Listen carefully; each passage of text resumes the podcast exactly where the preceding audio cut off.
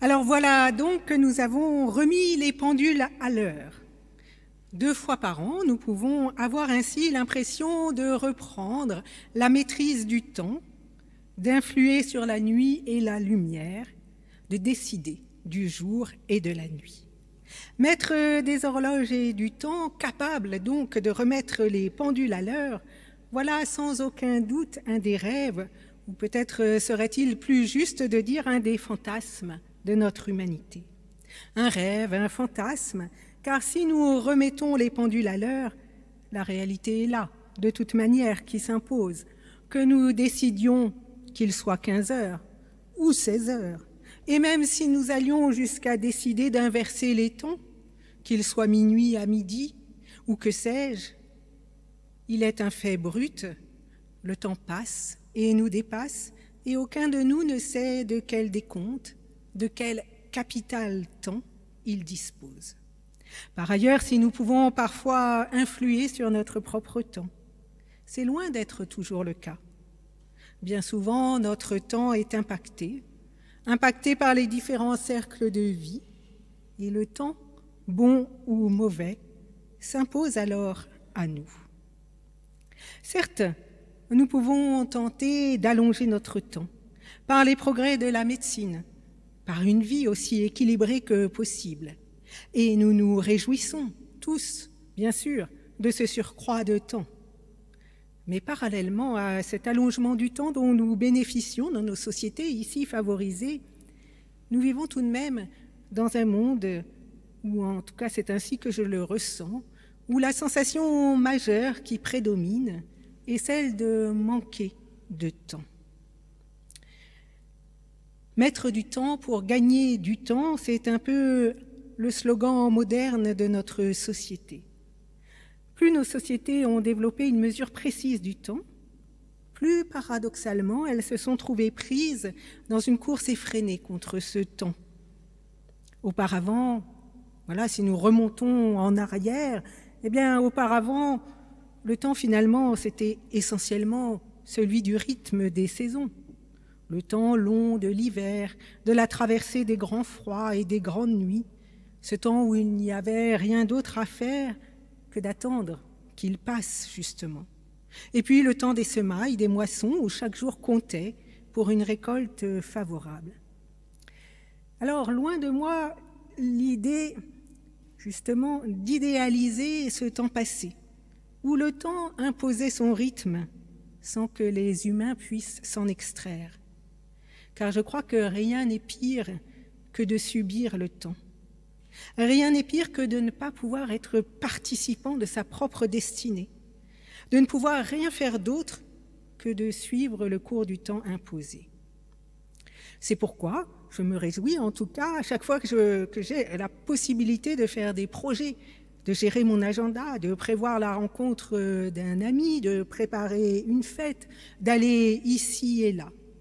En réalité, pouvoir même partiellement, puisque c'est toujours partiel, gérer notre agenda, pouvoir prévoir, pouvoir organiser, eh bien c'est d'abord, et il faut le dire, c'est d'abord pouvoir faire usage de notre liberté.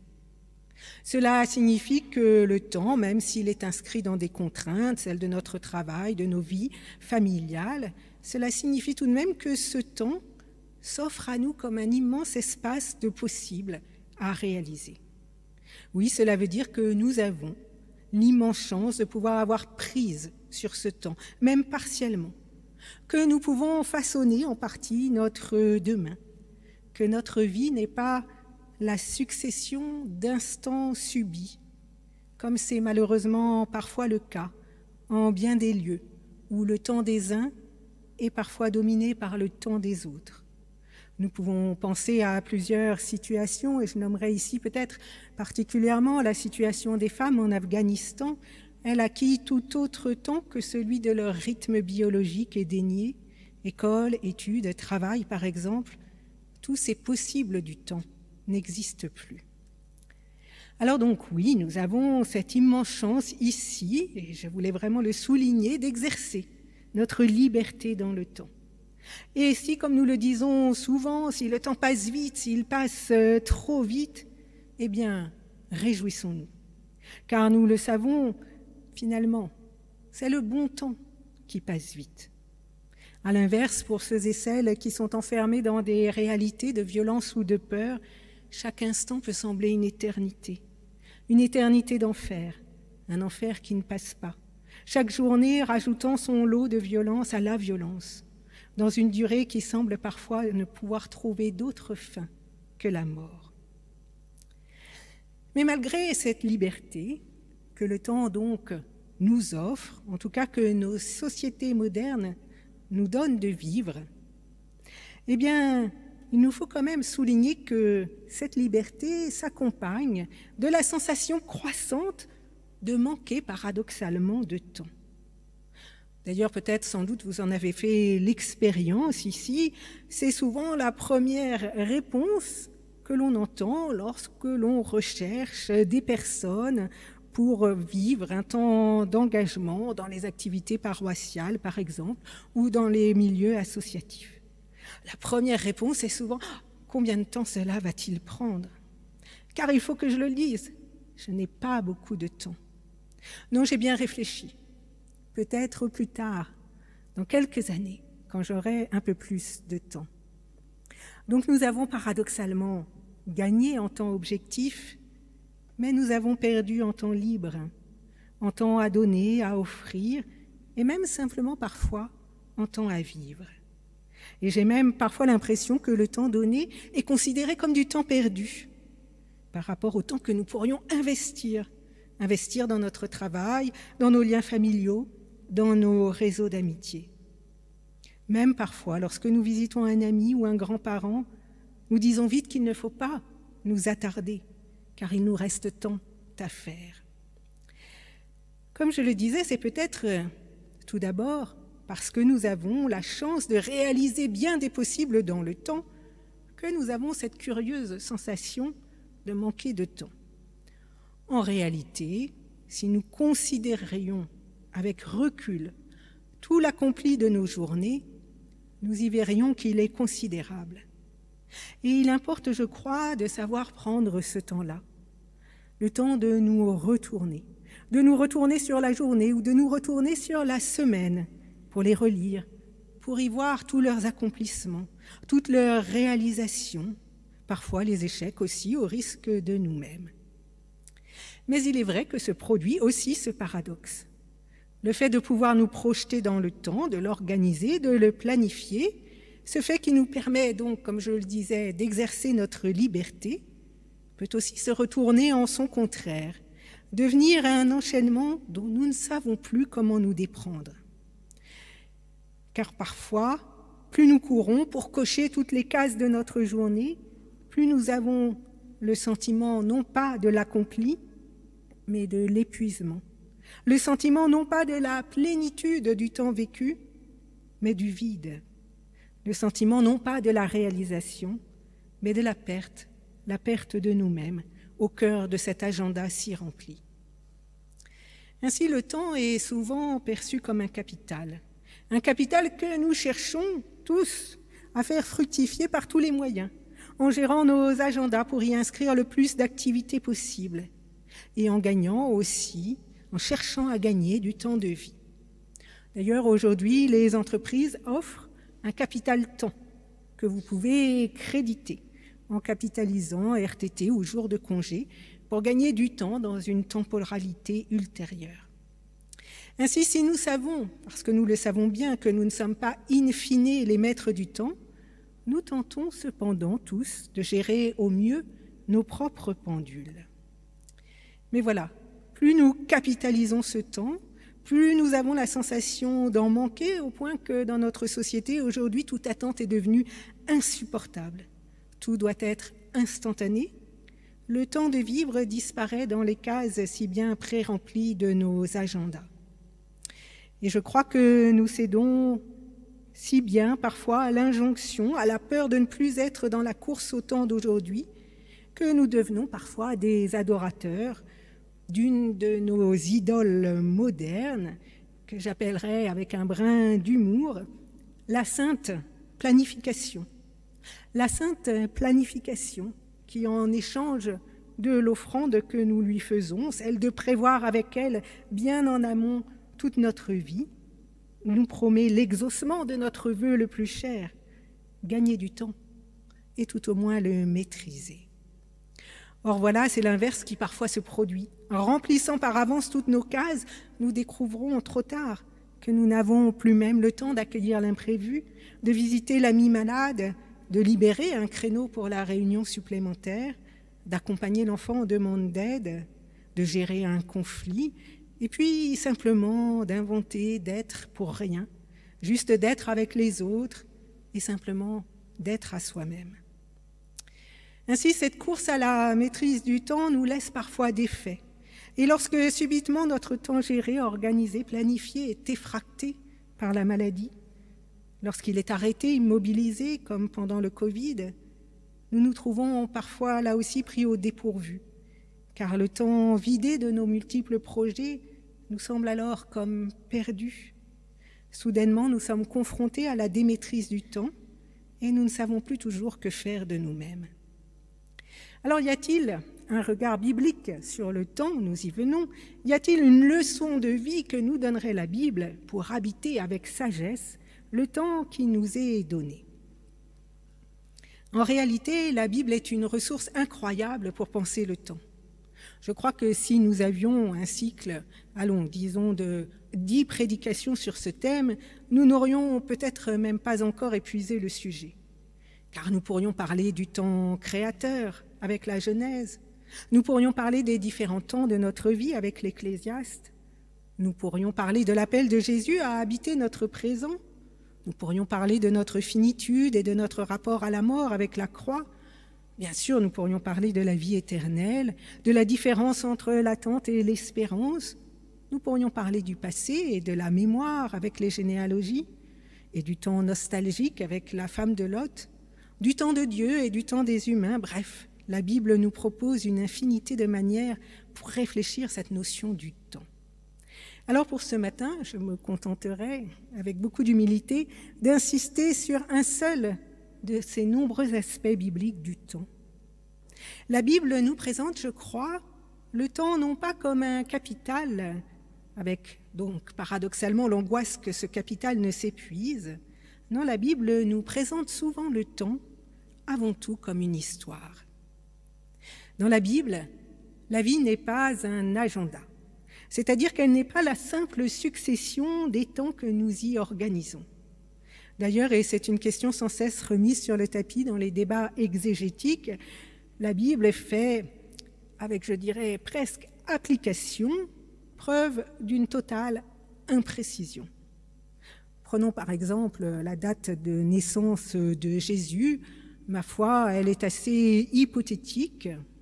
Prenons certains événements racontés dans le Premier Testament. Eh bien, ils sont le plus souvent difficiles à dater au point que parfois nous pouvons même nous demander s'ils relèvent bien, s'ils ont bien relevé de la réalité. Alors me direz-vous, c'est normal toutes ces imprécisions, le calcul du temps était imprécis à l'époque et le rapport au temps était différent. Eh bien justement, justement, regardons comment ce temps y est présenté. Prenons l'exemple de la naissance de Jésus. Au lieu de nous dire que Jésus est né précisément en telle année, ce qui tout d'abord n'intéresse ni Marc ni Jean, Matthieu et Luc inscrivent sa naissance dans une longue généalogie.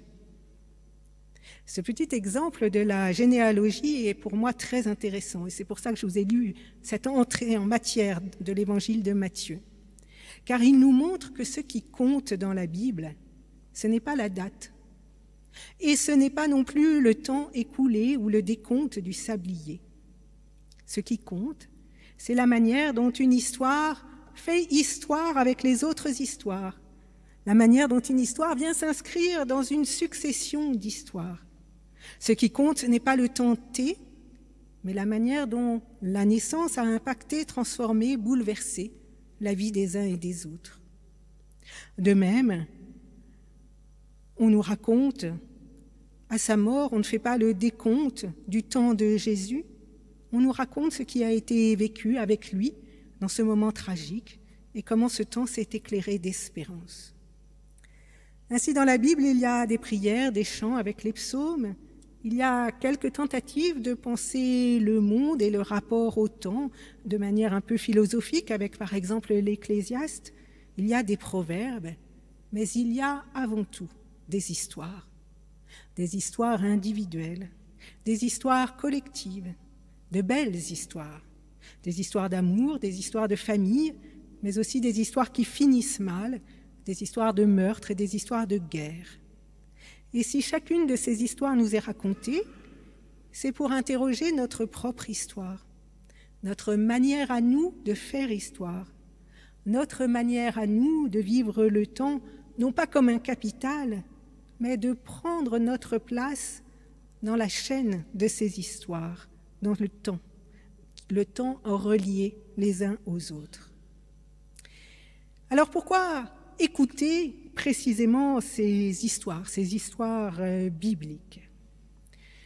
Si la Bible est avant tout une succession d'histoires, n'y a-t-il pas bien d'autres histoires à, à écouter?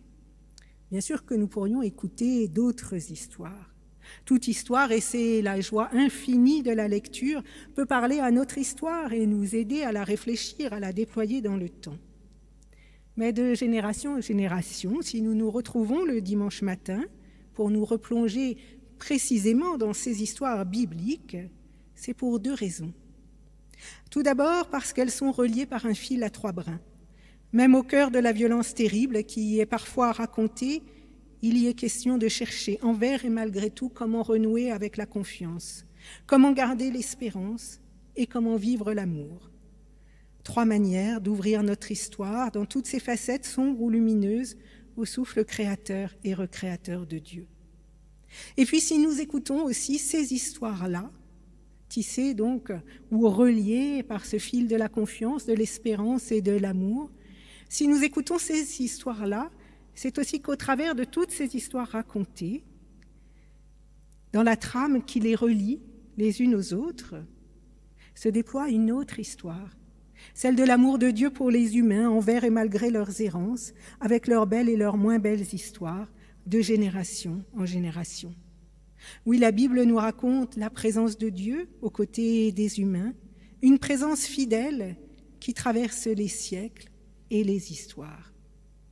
C'est bien sous cet angle que le psaume 78 que nous avons écouté déploie le rapport au temps. Il ne livre pas une succession de dates, il regarde vers le passé, il invite à raconter le temps, non pas dans tous ses détails, non, mais sous un angle particulier, celui de la confiance, de l'assurance en Dieu par-delà les épreuves, un Dieu qui reste fidèle et invite son peuple à garder espérance au cœur des temps et par-delà les temps. Ainsi, nous lisons, nous avons lu dans ce psaume, la génération qui suivrait, celle des enfants à naître, connaîtrait cette histoire à son tour et la répéterait à ses propres enfants. Ainsi, ceux-ci mettraient leur confiance en Dieu. Ainsi, dans la Bible, le temps n'est donc pas d'abord un capital à maîtriser, mais une histoire à vivre, avec les joies et les peines de la vie pour y découvrir la lumière de l'amour de Dieu, sans jamais perdre espérance. Alors me direz-vous peut-être qu'est-ce que cela change pour nous, pour notre rapport au temps? Car finalement, soyons honnêtes, que notre temps soit un capital ou une histoire, cela ne nous donne finalement ni plus ni moins de temps. Tout comme je n'ai pas la maîtrise de mon capital temps, finalement, je n'ai pas non plus la maîtrise de mon histoire. Elle est dépendante des autres histoires, celles de mes collègues, de mes proches, elle est parfois, comme je le disais tout à l'heure, prisonnière aussi des autres histoires. Elle est parfois empêchée, arrêtée, comme c'est le cas si dramatiquement aujourd'hui en bien des lieux par les violents, par ceux qui prétendent, au nom d'un fantasme de toute puissance, annihiler toute histoire, jusqu'à la leur propre parfois, dans une pulsion destructrice. Ainsi, oui, l'histoire est parfois, arrêtés par des logiques de guerre qui prédominent et qui rendent les jours pour ceux qui les subissent non pas seulement mauvais, comme le dit Paul, enfin, comme dit l'auteur de l'épître aux Éphésiens, mais terrifiants. Alors, est-ce parce que le temps parfois nous échappe? Est-ce parce que nous ne sommes pas toujours maîtres de nos histoires, malgré tous nos efforts, que l'auteur de l'épître aux Éphésiens, qui vit un présent dont les jours sont, dit-il, mauvais, invite à se saisir du temps favorable ou à racheter le temps comme c'est parfois évoqué, à ne pas racheter le coche de l'instant qui passe. Le voilà en tout cas qui exhorte chacun à mener une vie aussi bonne que possible, à refuser le désordre et le déraisonnable, à choisir l'encouragement mutuel et l'action de grâce envers Dieu en tout temps, de toute manière. Je crois que ce petit passage, ce que ce petit passage cherche à faire, c'est à nous permettre de rendre nos vies aussi bonnes que possible, en nous saisissant des temps donnés, des instants donnés, puisque nous ne pouvons pas conduire toute notre vie. Chaque moment qui est à notre portée, par contre, nous pouvons chercher comment le rendre bon. Ainsi, à nous qui craignons parfois tant de manquer de temps, eh bien, l'auteur de cet épître nous invite plutôt à ne pas manquer le temps. En grec, le terme qui est employé est le mot kairos. Le kairos, c'est le temps favorable, c'est l'occasion qui surgit. Et dans les évangiles, la venue de Jésus apparaît comme un kairos, comme le surgissement de la parole de Dieu dans l'histoire, comme un temps d'espérance à saisir. Nous voici invités à saisir les temps favorables pour en faire une histoire aussi bonne que possible, pour donner à nos vies une profondeur spirituelle, une épaisseur intérieure. Si nos histoires nous échappent, en partie parfois, lorsque des jours mauvais s'imposent à nous, eh bien nous pouvons tout au moins saisir chaque instant, non pas pour le remplir d'activités, pour le remplir dans ce surcroît d'activités de nos agendas, mais bien plutôt pour chercher en simplicité ce qui est juste, pour chercher comment nous soutenir mutuellement dans l'histoire partagée, et dans les temps parfois mauvais, pour chercher comment empêcher nos cœurs de chavirer, en prenant appui sur la grâce de Dieu. Voilà, et j'en ai presque fini, le temps comme une histoire qui se raconte. Voilà une jolie manière de nous inviter à cesser de vouloir à tout prix comptabiliser notre temps, à chercher à le remplir à rabord pour le vivre. Penser le temps en termes d'histoire participe ou devrait participer, je crois, aussi au décentrement toujours nécessaire de nous-mêmes. Car l'histoire ne nous appartient pas en propre. Elle vient des histoires qui nous ont précédés, des histoires que nous partageons avec les autres et des histoires qui nous succéderont. Et si nous vivons une histoire, c'est parce que d'autres nous abritent dans leur histoire, nos parents, nos familles, que d'autres nous font place dans leur histoire. C'est le cas dans les liens amoureux ou amicaux que nous nouons. Et si le fil de notre histoire vient à casser trop tôt, n'est-il pas bon de savoir qu'il n'est pas perdu, mais à jamais relié à l'histoire de ceux et celles avec qui, justement, l'histoire s'est nouée, notre histoire s'est nouée, qu'elle est abritée dans leur histoire, et qu'elle est aussi abritée dans cette grande histoire qui suscite notre foi, celle de l'amour de Dieu, une histoire qui traverse les générations et qui traverse les siècles.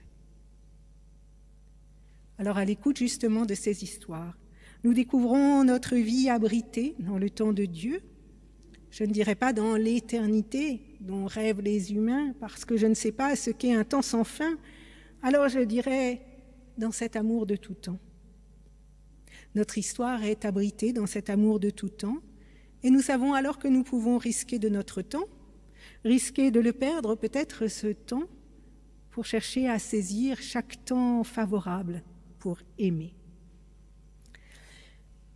Voilà, je me prépare avec joie à partager un temps de l'histoire paroissiale de l'étoile, non pas pour le remplir d'activités de toutes sortes, même s'il y aura joyeusement des activités de toutes sortes, mais avant tout pour donner à nos histoires partagées la résonance d'une autre histoire, celle des chemins d'espérance que Dieu ouvre sous nos pas.